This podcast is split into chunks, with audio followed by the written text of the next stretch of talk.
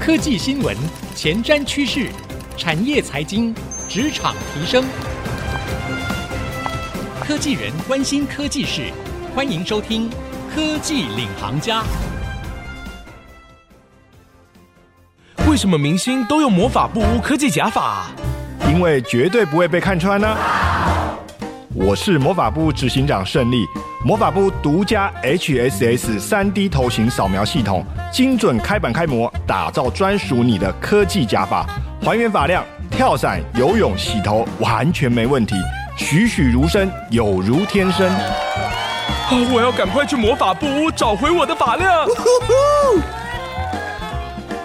听众朋友您好，欢迎收听 IC 之音逐客广播 FM 九七点五科技领航家，我是节目主持人朱楚文。你觉得今年的景气会比去年好吗？最近呢，我们看到金融市场非常的奔腾，但是也有不少人都反映说，哎，可是看起来好像订单没有特别旺，哎，哎，好像怎么觉得经济没有特别的好转呢？到底金融市场在嗨什么呢？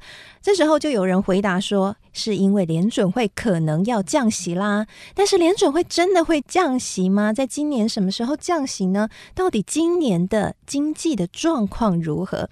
今天啊，这一集科技领航家节目，我们在新的一年来带大家一起展望二零二四年，到底全球经济表现如何？我们为各位邀请请到了特别的专家来为我们分享。富兰克林罗优美副总，欢迎副总。楚文好，各位听众朋友，大家好。好，很开心邀请到副总来到我们节目哦，担任大来宾，帮我们来解惑一下哦。最近的市场真的让人很看不透。我的一些二代朋友呢，他们就说好奇怪哦，股市很好，可是他们传统产业就没有觉得订单特别旺啊，不知道股市在好什么哈。然后呢，也有人说，哎，听说联准会要降息了，但是也还没降啊，到底今年什么时候会降哦？那大家就在很密切的追踪这个。联准会他们的会议记录嘛，每一次开会大家都屏息以待。嗯、我看十二月的会议记录看起来是说，哎，好像蛮乐观的，这个降低通膨呢，可能有些进展，所以今年应该会降息。但讲了那么久还是没降啊，所以到底今年的情况是什么样的状况呢？今年景气有比较好吗？到底现在的情况是怎么样？其实市场股市确实跟经济基本面其实是蛮脱钩，或者应该是说落后到半年以上，所以它就会变成脱钩了。那二零二三年市场股市的涨，或者是市场很期待的，就是炒作降息这件事情。那降息有两种，一种是通膨没那么高了，联准会就应该降息。另外一种降息是，哎，经济应该没很好哦，联准会为了预防景气衰退，要预防式的先降息。其实如果是第二种，其实股市跟经济其实就不应该那么好。但是如果是第一种，现在市场是朝向比较乐观的这种降息，就是是因为以前大家习惯了十多年的零利率时代，从二零零八、二零零九上一次的金融风暴之后，就是一种零利率时代。嗯，那好不容易原本要利率正常化这一句话，以后会经常听到联准会要讨论利率正常化，但是因为上一波在利率正常化的过程，后来就发生了 COVID。所以马上又 QE 又再来，嗯，所以整个利率一直很低。我们以前最常听的钱放在银行会被通膨吃掉，甚至是一种负的实质利率时代，就是钱放在存款是会被通膨吃掉。这件事情其实，在联准会两年的升息之后。完全不复存在，所以大家会习惯说，这样的利率可能太高了，联准会你可能会吃不消，包括财政部你的发债，光你美国政府自己负担的债务就会滚得很大，所以你一定要很快降息。就市场找了很多原因，就是嗯，联准会要降息，那降息对于股价就是评价面是一个现金流量折现最大的影响。嗯，所以市场如果整个二零二二、二零二三。一年是哇，联准会要升息，股市跌跌跌。二零二三是啊，应该差不多了，通膨下降，联准会应该就要降息，所以整个市场是往上涨。所以这两年都是股债齐涨齐跌，而且都是跟着十年公债殖利率。所以这个就是市场的预测跟景气有点脱钩。是我们回到，如果今天要谈的是景气面，我们就可以去关注美季 IMF。其实很多机构，包括世界银行，其实都会对于 GDP 有预估。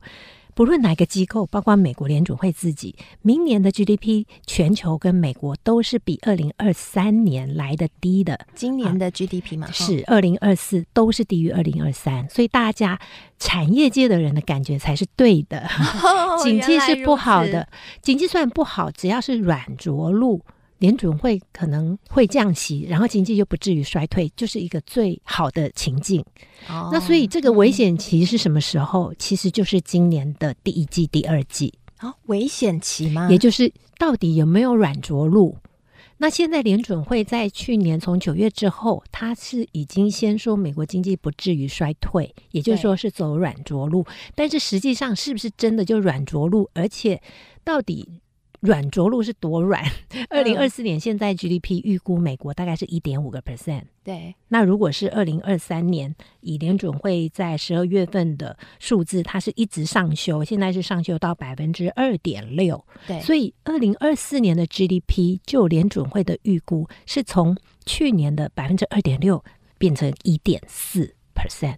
哇，所以其实是会比去年衰退，景气是弱的，所以我们遇到一个环境是景气通膨双降，嗯、是一个景气很温和的一个环境。嗯、是，哎，这还蛮有趣的哈。所以我们看到的股市上涨，其实是一个表象，不能够被这个华丽的表象给骗了。嗯、实际的经济的情况其实是没有很好，但是呢。哎，不会硬着陆，就是没有很坏啦，就是一个中间的概念啊、哦。是、嗯。那刚刚有讲，接下来第一季、第二季到底景气怎么样？最后的数据如何，才是真正的影响的关键啊、哦，才是我们说的开奖哈、哦。对。那这个开奖要什么时候开？所以我们要等到六月的时候开讲，我们才会知道到底情况是怎么样，到底是不是有软着陆。嗯、那个时候才有可能联准会会试出降息或是升息的。或是它的利率决策才会有进一步的动作吗？嗯，不一定。美国市场其实蛮透明度高的，就是经济数据什么时候公布都有时间表。对，所以像二零二三年是，你就一直等着 CPI 的数据公布，然后在联准会的讲话的态度，差不多就可以知道市场对于利率的一个反应，也都是很快就反应完毕。所以如果来看在经济数据方面，我们还是会看像 ISM 或 S M P Global 的制造业指数跟服务业指数。那其实目前看起来，制造业其实持续都是在经济扩张点以下。嗯，像一月初公布的十二月份的标普制造业指数已经连续十四个月是低于五十。哇，那其实靠的是什么？靠的是服务业，因为美国的 GDP 三分之二是靠民众的消费，所以是靠这样撑过来。就是 GDP 看起来不错，是好在美国三分之二是靠民间消费。那民间消费在疫情期间，因为政府有很多补贴，所以有超额储蓄，否则美国人是不储蓄的。当初疫情期间是因为没办法出门，所以没办法花钱，所以有超额储蓄。那预估这些超额储蓄，包括补贴等等，在二零二三年底差不多用完了。所以最紧张的时刻，为什么是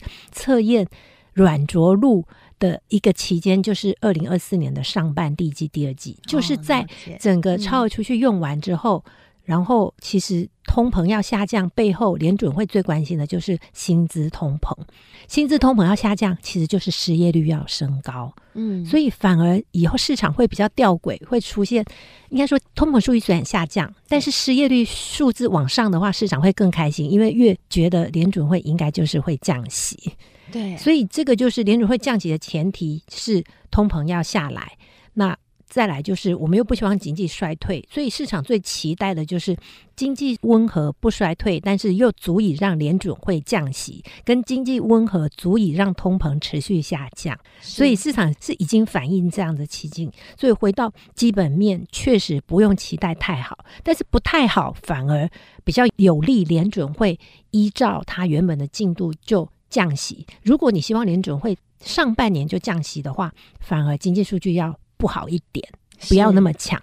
那否则，我们认为合理一点，应该是要等到下半年。就像联准会他的会议记录所提到的，他们常常不会把话说满，就会说他们会看每个月的一些数据，是，所以这个就是后续不一定要等到下半年，其实每一次的会议，甚至每个月的经济数据都可以大概估到，市场就会从利率期货就可以看到市场预估降息的几率就会变。是哇，所以听起来真的好两难哦。如果希望联准会快一点降息的话，那必须要上半年的经济很差才行，才会逼 联准会去施出这个尚方宝剑哦。那事实上呢，我们看到最新有一个调查，就是去年全球的科技业裁员真的裁得非常凶哦。全球一千多家的科技业在疫情之后受不了景气下滑，去年总计裁员高达二十六点七万人。那其实真的蛮多的哈，就平均每天有超过七百人失业。那刚刚副总有特别提到了，如果说联准会要在上半年降息，失业率还要再升高，所以听起来对于我们听众朋友来说，因为我们听众朋友很多是科技业上班族。如果联准会真的在上半年降息的话，对我们来说不是个好消息哦。可能大家会接触到的这个工作环境会不太好。那刚刚也提到了，美国现在的制造业其实状况还是不是很好。那这也会联动影响到台湾的制造业，对吗？那科技业的部分呢？我们知道科技业最近好低迷哦，应该说去年开始好低迷，大家一直期盼春燕到来，结果一直都没飞来。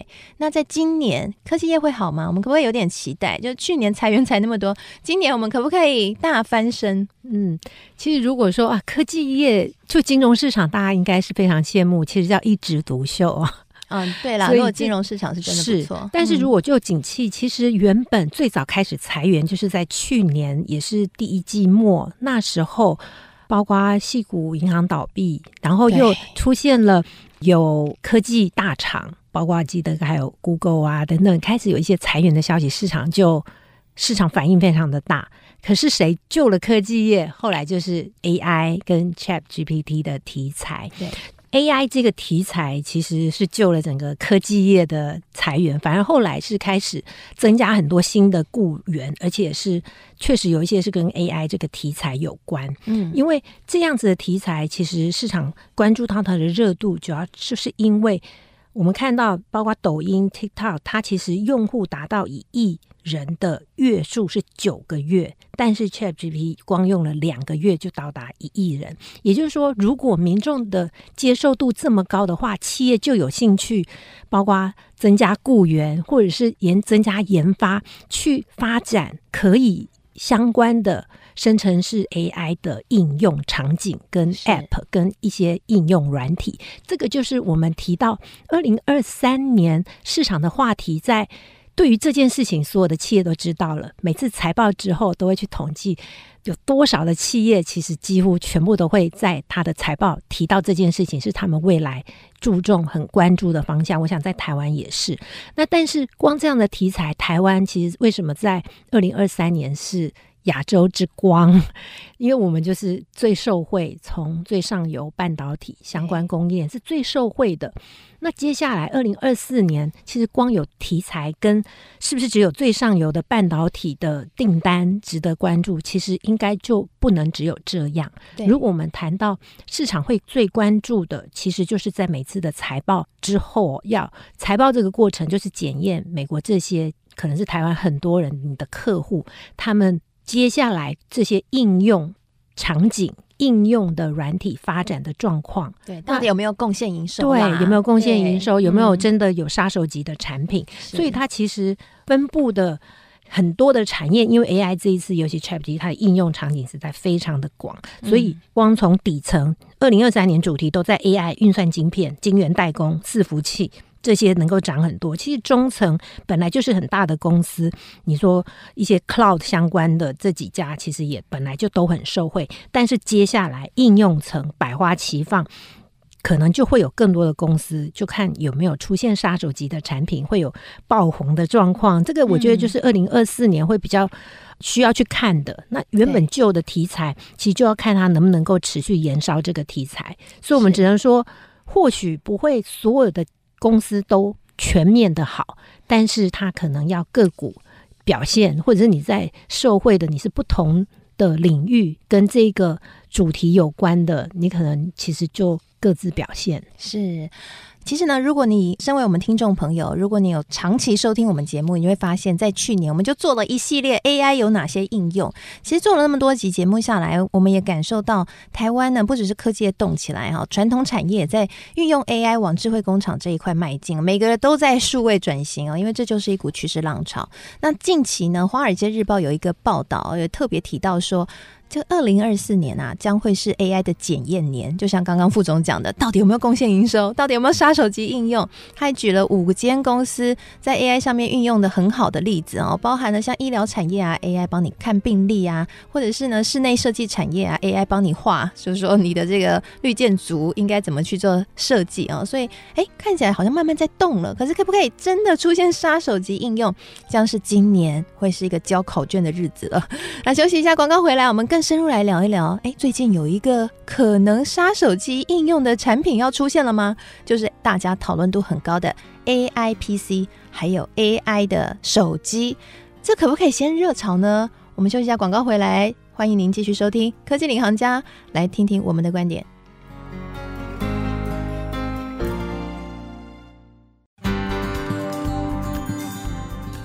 欢迎回到科技领航家，我是节目主持人朱楚文。今天节目呢，我们为各位邀请到大来宾富兰克林罗优美副总来跟我们一起聊聊二零二四年全球经济展望。那在上半集节目呢，罗副总跟我们分享了接下来哦，大家要注意了，股市的热潮跟实际的经济情况。是两码子的事哦，所以如果你很期待联准会要降息，但是你发现它在上半年就降息的话，那不是好消息哦，那代表经济很差哦。那经济很差呢的背后呢，就是失业率要高。那你知道去年科技业裁员裁的最多了哈，裁了二十六万人，全球。那如果说哎上半年降息，就代表我们科技业好，这就不好说了。好，不管了，我们接下来呢，今年我们有很多的期待啦，就希望呢，哎整体的市场可以变好。那不过听起来应该是软着陆啦，但是科技业还是备受期待。去年呢，我们就因为 AI 红了一波。那今年有人说是 AI 的检验年，刚刚罗副总说了，接下来有没有杀手级应用非常重要。那我们看到最近大家讨论热度很高的就是 AI PC，这一波 AI PC 的热潮呢，也让金融市场非常的嗨，所有的笔电相关的厂商呢，哇都。迎接了这个美好的金融市场的期待，但是 AI PC 真的可以成为杀手级应用吗？它可以带动科技业来更快的迎接春燕吗？我好奇想问一下副总的想法。嗯，确实，这个 AI 的话，在明年我们看到很多机构预估啊，AI 相关应用的其实就是千亿美金起跳啊，都已经预估在未来。五到十年，然后是两位数，有预估十七 percent、二十 percent 这种年复合成长率，这样子爆发式的成长，那确实它会牵涉的广度是非常大的一个层面。那我想 AI、PC 这些就是其中一种应用，我觉得它是话题性最足。可是我们把它落到整个数位相关或 AI 相关领域，其实至少有九种、十种。那从我们现在台湾最相关的就是半导体设备周边相关，其实 AI 相关这个确实对于晶片需求，它所运算要的需求量，这个我觉得台湾还是相对受惠的。那这个其实我们可以看到，它整个去库存周期结束，大家都在等订单嘛。那到底 AI PC、AI 手机会不会是？我想它会是其中一个，但是可能也不局限，因为整个就半导体需求，我们现在看起来就是消费还有工业这些的需求量还是算大的。哦但是其实确实还是要看景气，到底订单会不会下这么多？其实就跟景气跟市场预估到底明年这样子的销售量有关，但是市场我觉得还是有点敏感的。就金融市场来看嘛，因为毕竟可以看到最近就有券商调降了苹果的这个目标价之后，市场的反应其实是比原本有的更大，所以我觉得这个是大家应该有期待。但是这样子的销售量是很快的爆发式的出来，还是它是慢慢酝酿？哦，所以我觉得这块是虽然。会说有这样的题材，但是就看你是哪一种期待。我们认为是它可能就是会因为景气的关系，可能是爆发式，或者是哎，其实比较有可能是慢慢的去试水温，然后要搭配一些杀手级的应用之后，才会出现比较明显的市场的热潮。是，那再来就是它当然带动的，我们刚刚说不论 PC 或手机，它其实就是硬体相关的。也是会受惠 AI 这个主题可能会带动的领域。那再来就是基础建设软体，然后我们还是要提到原本就有的这些，其实反而真的是贡献盈余比较，或者是营收来源比较明显的，就是企业已经做了很多年的自动化。所以企业，我们说工业软体这些，你不一定一定要搭得上 AI。那其实以前工业自动化里面就有一些需要的晶片，一些自动化的过程当中，它只是还没有到那么 AI。但是这些我觉得都是会带动科技相关今年的题材。那再来就是网络安全，这个是也是发现很久的趋势，只是它越来越明显，跟各个企业也一定要花这个钱。所以是网络资安相关的科技这一块，尤其在 AI 之后，你要有更多的网络安全的准备，主管机关也会要求有这样子的配备，所以这个网络安全是我们认为是今年会受惠，而且很重要，趋势上是会表现不错的。嗯、那再来就是云端预算，从 IOT 万物接连，大家都知道云端运算也就是是一个。重要只会越来越多，需求会越来越多的一个类别，这个也是持续受惠。那加上现在大家都习惯什么都要存在云上，所以是公有云的市场规模，这个也是逐渐是越来越多。所以数据的处理，再加上 AI 这个题材带动的是这种万物接连，它要运算的东西又更多。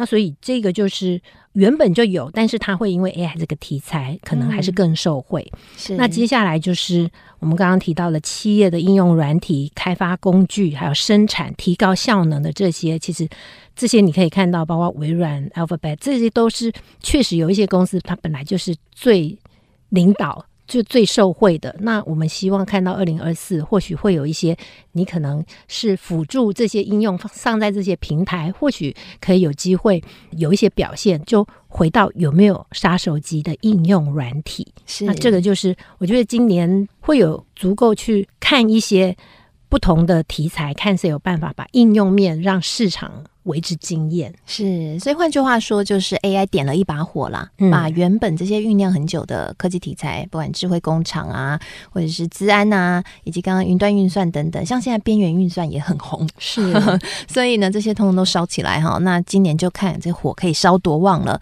但大家还有一个担心，我们看到地缘政治好像越演越烈，所以今年有没有哪些？全球国际经济上面的一些风险是我们要留意的，特别是今年是选举年，好像非常多，包含台湾要选举，美国也要总统大选了。那这部分会不会影响到接下来全球经济的变化？对，这个其实就是灰犀牛、黑天鹅，绝对就是这一类非经济面可能会造成的影响。其实像我们每个月都会去看美银美林经理人调查，其实都会去问。这些专业的经理人，两百多位操盘全球上千亿资金的经理人，他们最怕什么？尾端风险。第一名，全球经济衰退，有三十二 percent 的经理人会担心。第二，高通膨，就是通膨复发，让央行联准会必须重新变得鹰派，因为利率维持比较高，对于企业来说也是不好的。那这个也是二十七 percent 的经理人会担心。第三，就是地缘政治。虽然这个已经降到十七个 percent，也就是说，相较于前两个，对于经济是直接一个利率嘛，一个是经济面最直接的之外，确实我说会犀牛这些确实就是地缘政治。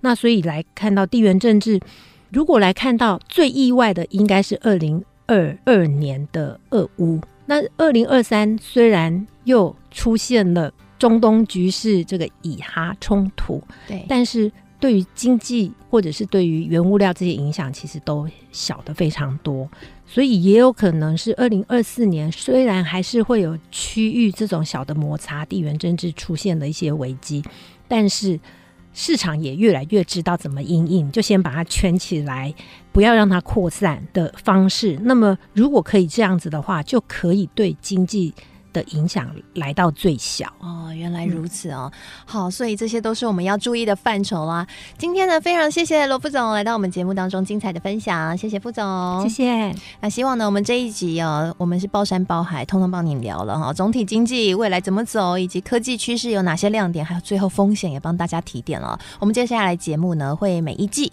都会带大家一起从总体经济的角度来掌握一下接下来一季的发展状况，所以要记得哈，订阅我们，追踪这很重要喽，帮你掌握未来的趋势。那希望今天节目内容你喜欢，我是楚文，我们下次再会喽，拜拜。